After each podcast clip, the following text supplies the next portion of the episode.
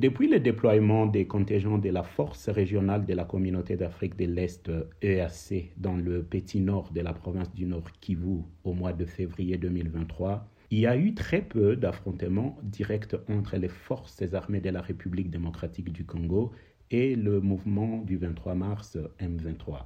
Mais cela ne veut pas dire que le conflit est à l'arrêt. Désormais, l'essentiel des combats a lieu entre les rebelles du M23 et d'autres groupes armés. Pourquoi ce choix tactique? Bonjour et bienvenue dans ce 31e épisode de la saison 3 de Ponajek, capsule audio du groupe d'études sur le Congo et Debouteli, Institut congolais de recherche sur la politique, la gouvernance et la violence, qui tente chaque semaine d'éclairer un sujet d'actualité en RDC. Je suis Henri Pacifique Mayala, coordonnateur du baromètre sécuritaire du Kivu, KST. Nous sommes vendredi le 11 août 2023. Depuis le mois d'avril, le M23 concentre la majorité de ses troupes dans les chefferies de Buito et Bachali à plus de 70 km au nord-ouest de la ville de Goma, près des territoires de Walikale et Lubero. Cette zone apparaît comme un nouvel épicentre des violences alimentées par le M23. Sa principale position est établie à Kibarizo dans le territoire de Massissi.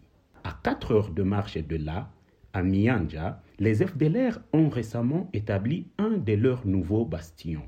Le plus récent incident est survenu le matin du dimanche 6 août lorsque les combattants du M23 ont attaqué le village de Katsuba en encerclant les sous-villages de Marangara et Rusenze dans la chefferie de Buito où ils ont tué 11 personnes, dont 9 civils et 2 combattants FDLR. Cette nouvelle dynamique semble démontrer que la principale cible du M23 est désormais les FDLR et les groupes armés alliés issus de la communauté Hutu.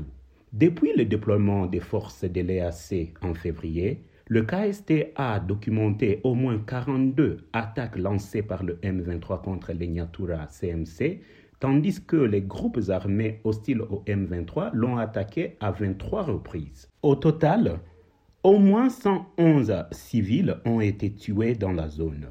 Pourquoi ce revirement dans les dynamiques de conflit à l'est de la RDC Alors que les confrontations directes entre les FRDC et le M23 sont très peu envisageables, au moins pour l'instant, du fait de l'interposition de la force régionale de l'EAC, le conflit semble se poursuivre entre groupes armés. Ceci interpelle sur la pertinence du mandat et l'efficacité des forces de l'EAC dans la résolution de ce conflit.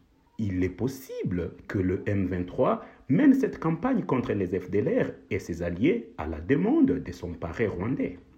On peut aussi se demander si, en l'absence de perspective de règlement politique du conflit, le M23 n'a pas pris le parti de défendre directement ses intérêts.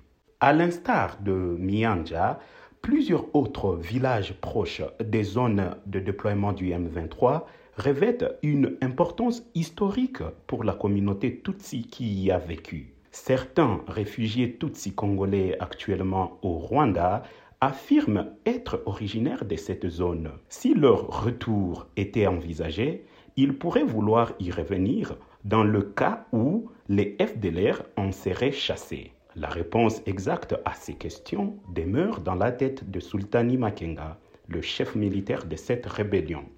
En attendant la suite, vous pouvez recevoir Ponajek sur votre téléphone chaque vendredi en envoyant JEC ou Ebouteli au plus 243 894 110 542. À la semaine prochaine.